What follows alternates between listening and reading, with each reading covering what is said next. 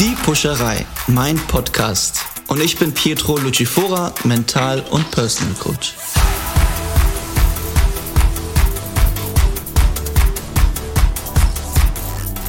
So, herzlich willkommen. Ich freue mich heute in einer neuen Folge der Puscherei. Und ihr könnt es ja leider nicht sehen, aber ich bin gerade mit einem ganz besonderen Menschen verbunden, den ich jetzt online in meinem Podcast begrüßen darf. Und ich möchte ihn eigentlich gar nicht groß vorstellen, denn wer ihn nicht kennt, der kann eigentlich gleich wieder ausschalten. Zu Gast einer der bekanntesten und sympathischsten Nachrichtenmenschen der Republik und außerdem hat er gerade seinen 70. Geburtstag gefeiert. Herzlichen Glückwunsch und herzlich willkommen, Jan Hofer. Hallo Jan. Mann, das war aber Danke, Mann, das war ja eine Begrüßung. ich freue mich sehr, dass du heute da bist, äh, gerade weil ich auch weiß, dass du so unheimlich viel äh, um die Ohren hast und ich freue mich wirklich riesig, dass du dir Zeit für mich nimmst. Gerne. Das letzte Mal, als wir uns äh, persönlich gesehen haben, war vor der Let's Dance Zeit. Genau. Äh, da hatte ich das Vergnügen ja mit dir zu arbeiten. Deshalb, wie geht es dir? Du, mir geht sehr gut. Ich habe inzwischen alle Impfungen und eine Corona-Infektion überstanden und jetzt geht es mir wieder richtig gut. Wunderbar. Also du hattest alles, was es gibt und bist jetzt sicher für die nächste Zeit. Ja, genau. Genau. Das ist gut. Ich freue mich, dass du heute bei der Puscherei bist. Ich habe es mir nämlich zur Aufgabe gemacht, mit diesem Podcast Menschen unter die Arme zu greifen. Es geht in diesem Podcast äh, darum, Herausforderungen anzunehmen, sie zu meistern, äh, eine Haltung zu bewahren, auch äh, wenn mal Dinge nicht so gut gehen, trotzdem bei seinem Wort zu stehen. Äh, und mit wem könnte ich es besser tun, äh, als mit dir über Herausforderungen sprechen und vor allem, wie es ist, äh, immer souverän zu bleiben. darum geht es heute in unserem Podcast und darüber freue ich mich sehr, was äh, wir Spannendes heute auf die Beine stellen. Ich habe, ähm, wo, wir, wo wir schon bei Herausforderungen sind, äh, habe ich in einem Interview äh, gelesen, was du kürzlich hattest. Wer sich neu erfinden will, der riskiert auch immer etwas. Wann hast du dich denn das letzte Mal neu erfunden und was hast du dafür riskieren müssen? Also ich glaube, es gab noch nie in meinem Leben ein Jahr oder eine Episode mit so vielen Neuerfindungen wie im vergangenen Jahr 2021. Und das begann mit Ende 2020, als ich meine äh, letzte Tagesschau moderiert habe, um dann, indem ich die Krawatte abgenommen habe, zu zeigen, für mich beginnt jetzt eigentlich ein neuer Anfang. Und ähm, dass ich dann nochmal bei Let's Dance mitmachen würde, damit habe ich natürlich auch nicht gerechnet, aber das war eine besondere Herausforderung. Und da beginnt das dann auch schon immer, weil die Menschen natürlich äh, jemanden, der in einem festgefügten Schema ihnen bekannt ist, plötzlich anders auftaucht und das äh, muss, ist gewöhnungsbedürftig für viele Leute. Und dann muss man sich eben darüber hinwegsetzen, weil man kann sich nicht neu empfinden, wenn man dem Mainstream folgt und wenn man immer nur dem folgt, äh, die wohlmeinend sind, vordergründig, aber letztendlich doch nur auf dem Bestehenden beharren wollen. So, dann habe ich das Angebot bekommen, bei RTL eine komplett neue Sendung mit auf die Beine zu stellen, was ich ebenfalls gemacht habe, was ebenfalls natürlich dazu geführt hat, dass Leute gedacht haben, ähm, warum macht er das jetzt, warum geht er nicht in Ruhestand und ich weiß nicht, was ich da alles gehört habe. Aber wie gesagt, darüber muss man sich hinwegsetzen, wenn man davon überzeugt ist, dass man etwas richtig macht. Geht das denn einfach so, sich drüber hinwegsetzen oder äh, wie, wie schafft man das trotz so viel Druck und jeder schaut einem zu? Wie schafft man das äh, trotzdem so cool zu bleiben? Ich meine, so hinwegsetzen hört sich immer so einfach an, aber wie, wie machst du sowas? Was sind da die Gedankengänge? Also zunächst einmal weiß ich, dass das so ist und das habe ich auch überall kundgetan, aber ehrlich gesagt, ich lese diese Kommentare nicht. Ich äh, lese das weder bei Twitter noch bei Instagram noch bei TikTok noch bei Facebook. Ich lese es einfach nicht, weil ich es nicht an mich rankommen lassen will. Ich möchte mich überhaupt nicht davon beeinflussen lassen. Ich bin davon überzeugt, dass etwas, was ich tue, richtig ist und dann mache ich das. Aber ich mache es erst dann, wenn ich wirklich davon überzeugt bin. Das ist nämlich genau der richtige Faktor. Sonst sollte man das nicht tun. Was hast du dabei riskiert jetzt in dieser Zeit, wo du dich neu erfunden hast? Na, mein Risiko war natürlich begrenzt, weil meine Karriere äh, ist ja hinter, liegt ja hinter mir. Also ich habe ja alles erreichen können, was man in den Medien erreichen kann. Aber ich hätte natürlich Reputation verloren. Ich hätte äh, gesellschaftlich äh, äh viel verloren. Ich wäre nicht mehr anerkannt gewesen. Ich wäre als der Depp der Nation dagestanden oder was auch immer. Und auch das möchte man ja eigentlich nicht. Apropos, ich meine, du bist dieses Risiko sozusagen eingegangen, obwohl du sagst, so viel Risiko war das eigentlich gar nicht. Ähm, gehst, du, gehst du dann auch mit, mit einem Bauchgefühl rein? Ich meine, so eine Herausforderung bei so einem Tanz. Wusstest du, was für Training überhaupt da auf dich zukommt und was du da jeden Tag acht Stunden leisten musst? Oder hast du dir Gedanken darüber gemacht, welch eine Leistung man da trainingstechnisch nochmal aufbringen muss? Also mir war schon klar, dass das äh, kein Zuckerschlecken ist und deswegen habe ich mich ja äh, als, äh, an dich gewandt, um meine Fitness mal ein bisschen nach Vordermann zu bringen, was ja auch wunderbar funktioniert hat. Aber letztendlich habe ich nicht gewusst, auf was ich mich einlasse. Und ich habe allerhöchsten Respekt davor. Denn dass Tanzen wirklich Hochleistungssport ist, das war mir bis dahin nicht wirklich klar. Ähm, als ich dann in der Mühle drin war und jeden Tag zehn Stunden, acht bis zehn Stunden trainiert habe, äh, da wusste ich anschließend schon, was ich getan habe. Also die Abende waren immer sehr kurz und das Bett war sehr nah.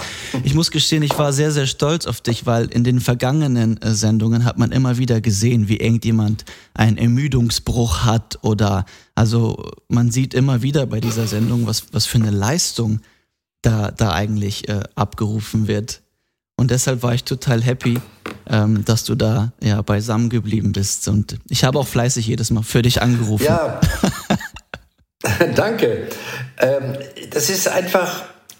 Ähm, ich habe sehr viel Spaß dabei gehabt. Ich habe sehr viel Freude dabei gehabt. Ähm, natürlich muss auch Ehrgeiz dabei sein. Du darfst eine solche Aufgabe nicht angehen, wenn du nicht auch irgendwie gewinnen willst. Dass ich nicht Gewinner der Show letztendlich wurde, das war mir bei der Qualität meiner Mitbewerber natürlich klar. Aber ich bin dafür schon ganz schön weit gekommen und hatte unglaublich viele Sympathien auf meiner Seite. Und viele Menschen haben auch gesagt, also dass du dich das noch traust, in deinem Alter so etwas zu machen, das ist für uns Ansporn und das kommt, glaube ich, jetzt deinem Podcast noch wieder sehr nahe. Das ist auch für uns Ansporn, nicht aufzugeben, sondern wirklich nochmal ins Fitnessstudio zu gehen, auf die Joggingbahn zu gehen oder was auch immer zu machen. Vor allem, ich finde es ja spannend in so einer Phase. Ich als Leistungssportler äh, weiß es natürlich, es kommt in so einer Vorbereitung, in so einer Phase immer dazu, dass man sagt, ich schmeiß jetzt hin, ich habe jetzt überhaupt keinen Bock mehr, warum mache ich das eigentlich hier? Ähm, gab es ja. so einen Moment und was war der Grund, was dich wieder zurückgebracht hat? Also letztendlich hatte ich eine Partnerin, die äh, Profitänzerin Christina Luft, die wirklich mir sehr gelegen hat. Also wir haben uns unglaublich gut verstanden und die war auch sehr äh, motivierend. Die war einfach in der Lage, die entsprechende Motivation dann auf die Tanzfläche zu bringen. Und die wusste eben auch ganz genau, dass es bestimmte Dinge gibt, die ich einfach nicht mehr schaffen werde. Äh, also ich kann da kein Looping mehr machen auf dem, auf dem Tanzparkett und das hat die sehr, sehr gut mit mir erarbeitet und hat mir auch nie das Gefühl gegeben, du schaffst das nicht, ganz im Gegenteil. Und das hat dazu geführt, dass ich eigentlich immer guter Dinge war. Dass ich dann am Ende rausgeflogen bin, war mehr als folgerichtig, weil danach kam ein, ein Qualitätssprung in, im Tanz, den konnte ich nicht mehr mitgehen und dann war das auch vollkommen in Ordnung. Du, du sagst ja, dass du gewisse Dinge äh, gar nicht liest und äh, um dich davon gar nicht beeinflussen zu lassen. Aber 2019 musstest du ja die 20 Uhr Tagesschau, die ja live ist, aus gesundheitlichen Gründen äh, abbrechen. Und die ganze Nation hat sich gefragt und die Presse, das Netz schlug Sturm und spekulierte darauf, dass es ein Schwächeanfall war und äh, stellte sofort in den Raum, ob es nicht langsam an der Zeit wäre, in Rente zu gehen. Ich meine, ich kenne das vom Fußball, wie es ist, wenn jeder dir zuschaut, wenn du den Ball auf den äh, auf dem Elfmeterpunkt legst und ich vielleicht ihn sogar verschieße, dann weiß ich, ich, ich bin gerade in einer Situation, wo ich nicht Herr meiner Lage bin. Ähm, was denkt man in so einem mhm. Moment? Und wie kommt so einer wie du, der immer, der immer so souverän ist, äh, auf so einer Situation zurecht?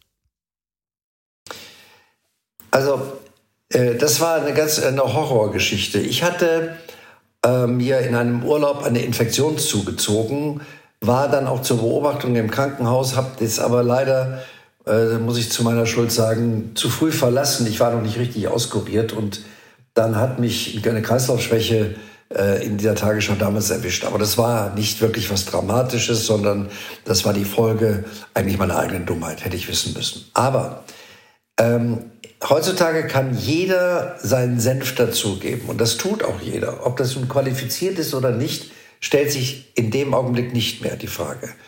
Und deswegen auch da sage ich dir, äh, lass die Leute reden, ich mache mein Ding.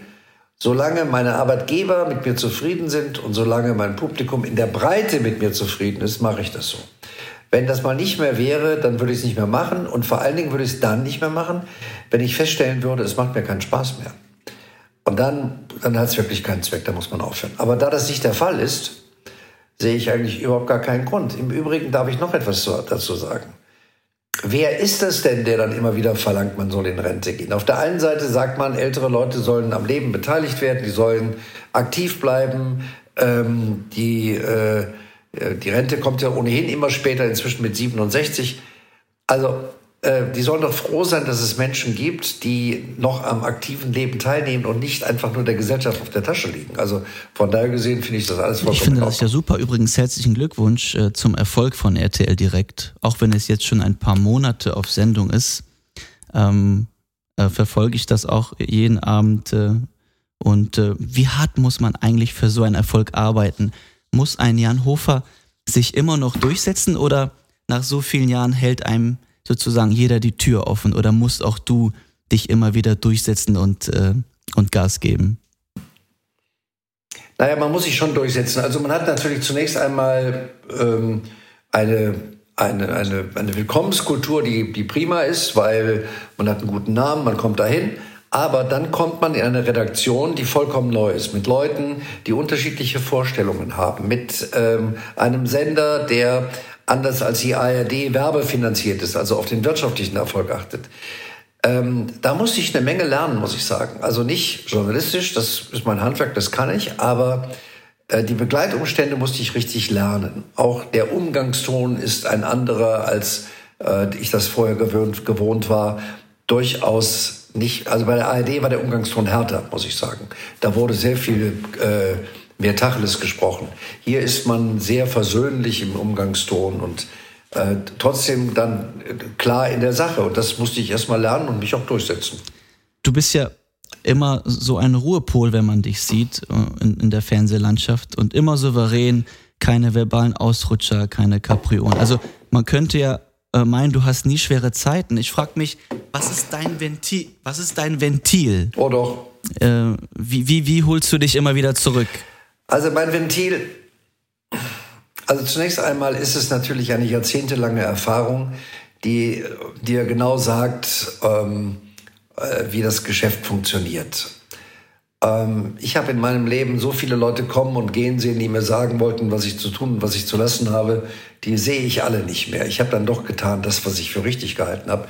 Natürlich immer im Kontext mit dem, was man tut und mit der Redaktion. Mit, bist ja nicht allein auf dich gestellt.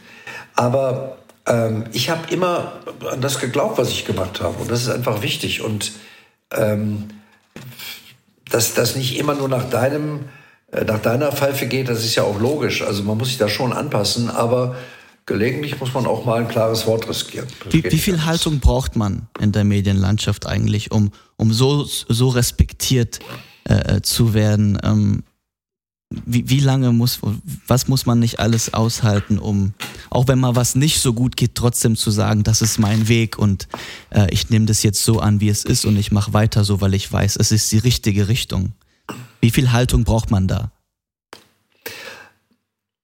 Naja, man braucht zunächst einmal den Mut, sich der veränderten Zeit zu stellen. Also einer Zeit, die sich ständig verändert als ich angefangen habe, da gab es noch nicht mal ein Handy, es gab noch nicht mal ein Faxgerät. Viele junge Leute wissen heute schon nicht mehr, was ein Fax ist. Ähm, ein, eine Kritik kam immer nur per Post irgendwann einmal oder da stand mal ein Artikel in irgendeiner Zeitung, die keiner gelesen hat. Durch die Social Media Geschichten ist das natürlich alles sehr viel anders geworden und du unterliegst einer unglaublichen öffentlichen Kontrolle. Und ich kann nur sagen, wer sich in diese Medienlandschaft begibt, und wer sich in die Öffentlichkeit begibt, der muss auch lernen, damit umzugehen und sich der Öffentlichkeit zu stellen, weil du kannst der ja nicht entfliehen. Du bist ja nun mal da. Und du bist eben eine öffentliche Person, wie gesagt, mit einer großen Sozialkontrolle. Also ich würde zum Beispiel bei Rot nicht über die Ampel gehen, weil da mit Sicherheit einer steht, der sagt, äh, der mich erkennt und sagt, äh, Sie glauben wohl, Sie wären was Besonderes. Das mache ich nicht. Na, auch weil ich eine Vorbildfunktion gegenüber Kindern habe vielleicht. Ähm, das sind alles so Mechanismen, die hat man sich dann irgendwo angewöhnt und dann brauchst du eben auch ein relativ breites Kreuz, um dich gegen äh, die Ausfälle und gegen die nicht ganz so schönen Dinge zur Wehr zu setzen. Aber die gibt es ja überall. Die gibt es in jedem Beruf. Die findest du bei, bei deinen Leuten und mit, deinem, was, mit dem, was du machst. Das findet jeder an seinem Arbeitsplatz. Es läuft ja nicht immer alles glatt. Und da muss man eben mit umgehen können. Absolut. Also man muss sich der Herausforderung auf jeden Fall stellen. Hast du, hast du eigentlich ein, hast du eigentlich ein Vorbild? Ich meine, man reflektiert und man denkt natürlich äh, nach äh, als Unternehmer, als Vater und so weiter. Ähm, hast du ein Vorbild oder hast du eine Person oder zwei ähm, gehabt, wo du dich spiegelst oder sowas wie ein Mentor? Hast du, hast du sowas gehabt? Also es gibt zwei Dinge, die ich für wichtig halte. Das erste ist das, was ich so ein bisschen als meinen Leitspruch bezeichnen würde. Und der heißt, Zukunft braucht Herkunft. Das bedeutet, ähm, nicht immer nach hinten zu schauen, aber zu wissen, wo man herkommt und darauf aufzubauen. Also ich baue zum Beispiel, was meine Familie betrifft, was meine Kinder betrifft, sehr stark auf meinem Elternhaus auf, was ein, ein sehr gut funktionierendes Elternhaus gewesen ist. Und ähm, ich denke, wenn ich das so mache, wie meine Eltern es mit mir gemacht haben, mache ich da nicht so viel falsch. Das ist das eine. Das zweite ist, beruflich gesehen, gab es eine Person, die leider verstorben ist, aber die für mich ein, ein großes Vorbild gewesen ist in verschiedener Hinsicht. Und das war der damalige Chefsprecher Werner Feige der Tagesschau. Das war erstens ein Mann, der sich schon von jeher immer offen zu seiner Homosexualität bekannt hat, der auch in Zeiten, als es noch den Paragraphen, äh, wie ist jetzt 217, glaube ich, 175 gab, äh, den Paragraphen sich nicht gestört, war dem vollkommen egal. Der war immer schwul und hat das offen gelebt. Auf der anderen Seite war der aber ein Mensch, der äh, von einer preußischen Genauigkeit war, der also äh, Fehler nicht leiden konnte und die auch gnadenlos hinterfragt hat. Wenn aber Feierabend war, also der war wie ein Beamter in seinem Beruf, wenn aber Feierabend war, dann konnte der in einer barocken Ausgelassenheit feiern und konnte äh, wirklich die Sau rauslassen. Also der Mann hatte wirklich zwei Seelen in seiner Brust. Das fand ich ganz toll. Auf der einen Seite wirklich zuverlässig seinen Job zu machen, auf der anderen Seite die Lebensfreude aber nicht zu vergessen. Und das habe ich mir zum Vorbild genommen. Das ist ja toll. Ich meine, das hat ja mal eine, eine richtige Haltung, ne? das eine von anderen zu trennen und dann trotzdem so perfektionistisch und gut und gut zu sein. Und ich ja, es gibt eine, eine, hübsche Geschichte. Ich bin morgens um, ich hatte Frühstücksfernsehen morgens um halb sechs und dann ist man auch noch müde und irgendwie auch nicht so richtig, muss man sich in den Tag hineinfinden. Und ich hatte die erste Sendung um halb sechs gemacht und da geht das Telefon und Werner Feigl war dran und sagt, Jan, ich habe das gerade gesehen, äh, das wird ganz anders ausgesprochen, als du das gemacht hast gerade. und da habe ich gesagt, Werner, es ist halb sechs. und dann sagte er, das wird auch um halb sechs richtig ausgesprochen. das werde ich in meinem Leben nicht vergessen. Und das hat, das schwebt wie ein Damoklesschwert über mir, diese Haltung. Die fand ich einfach sensationell. Ja, da, also nicht, nicht, ne? Das ist mal ein Mentor, oder? Sowas, ja, so, sowas, ver, sowas vergisst man nie wieder. Nee, nee, nee. So eine Haltung äh, braucht man. Aber ich meine, wenn, wenn wir schon über Haltung sprechen, mir, mir erscheint es so da draußen, dass immer weniger Führungskräfte, Politiker oder Menschen im Allgemeinen, äh, keiner will mehr mit einer klaren Haltung Entscheidungen treffen und dafür gerade stehen. Viele sind so, ja, ich sag mal, wischiwaschi. Würdest du von dir behaupten, dass du äh, Rückgrat hast? Also stehst du auch bei deiner Sache auf, wenn mal was so richtig schief geht? Naja, man muss, glaube ich, ähm, einfach mal unterscheiden, ob man einen Fehler gemacht hat. dann ist es ja auch Haltung, zu dem Fehler zu stehen. Da muss man ja nicht immer, äh, immer behaupten, man hätte alles richtig gemacht. Aber wenn ich etwas richtig gemacht habe und auch der Meinung bin, dass es richtig war, dann stehe ich natürlich auch dazu. Und deswegen, ich bin ja ein großer Fan des deutschen Mittelstandes, weil da sind Menschen in, in einer großen Verantwortung für ihre Mitarbeiter, für die Produkte, für die Unternehmen, die sie leiten. Und die können sich auch nicht verstecken vor irgendetwas, sondern am Ende des Monats zählt das Ergebnis, ob sie recht haben oder nicht. Und das ist ein großes Risiko, was sie eingehen. Und das finde ich einfach, äh, das halte ich für eine ganz wichtige Haltung, die man haben muss. Absolut.